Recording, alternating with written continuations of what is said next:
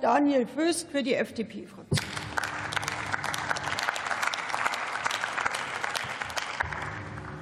Sehr geehrte Frau Präsidentin, werte Kolleginnen und Kollegen, sehr geehrte Frau Ministerin! Ich muss mich jetzt zu Beginn tatsächlich mal ungewöhnlicherweise direkt an die Wählerinnen und Wähler der AfD wenden. Ihr Wählerinnen und Wähler der AfD, seid ihr euch wirklich sicher, dass es keinen menschengemachten Klimawandel gibt? Weil solange ihr die, die AfD unterstützt, solange ihr der AfD eure Stimme gibt, ihr Wählerinnen und Wähler der AfD, haben Sie hier im Parlament eine Partei sitzen, die behauptet, es gibt den menschengemachten Klimawandel nicht. Und das führt Sie als Wähler in die Katastrophe, unser Land in die Katastrophe und unsere Welt in die Katastrophe. Deswegen, was Frau Bachmann gerade wieder erzählt hat, kann man nur von sich geben, wenn man davon ausgeht, dass es keinen menschengemachten Klimawandel gibt. Aber den gibt es, der ist präsent. Wir als Freie Demokraten sehen das nicht ganz so apokalyptisch wie andere in diesem Haus, aber wir müssen etwas tun gegen den menschengemachten Klimawandel. Und da ist die Dekarbonisierung der Wärme. Das CO2 rausnehmen aus unseren Heizungen, aus der Frage, wie wir warme Wohnungen und Gebäude haben, ein sehr richtiger und wichtiger Schritt. Deswegen ist es sehr gut, dass wir heute Herr, über die kommunale Wärmeplanung Herr Kollege diskutieren. Föst, ich Frau habe die. Uhr angehalten. Gestatten, Danke. gestatten Sie eine Frage oder Bemerkung der Abgeordneten Bachmann? Ach, nachdem ich, also ich, ja, es ist, es ist Freitag, es ist Freitag, ist Freitagnachmittag. Ich vermute, es wird ja dann sowieso eine Intervention geben, dann würde ich darauf reagieren, aber ich verzichte auf eine Zwischenfrage von Darüber entscheide Klimaleugnern. noch ich. Ah, vielen Dank, Frau Präsidentin, das freut mich.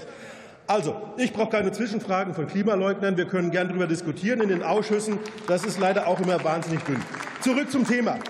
Die kommunale Wärmeplanung ist extrem wichtig. Und es war goldrichtig, dass wir festgelegt haben im Heizungsgesetz, erst muss der Staat liefern, Wärmeplanung, und dann die einzelnen Bürgerinnen und Bürger in den Gebäuden, die einzelnen Gebäudeeigentümer. Zuerst machen wir die kommunale Wärmeplanung. Wenn die vorliegt, dann gilt das Heizungsgesetz. Und das ist richtig und wichtig. Der vorgelegte Entwurf ist schon ziemlich gut. Allerdings muss ich auch als freier Demokrat sagen, er ist in unseren Augen noch nicht perfekt. Und deswegen machen wir auch dieses parlamentarische Verfahren, dass wir aus guten Gesetzen bessere Gesetze machen.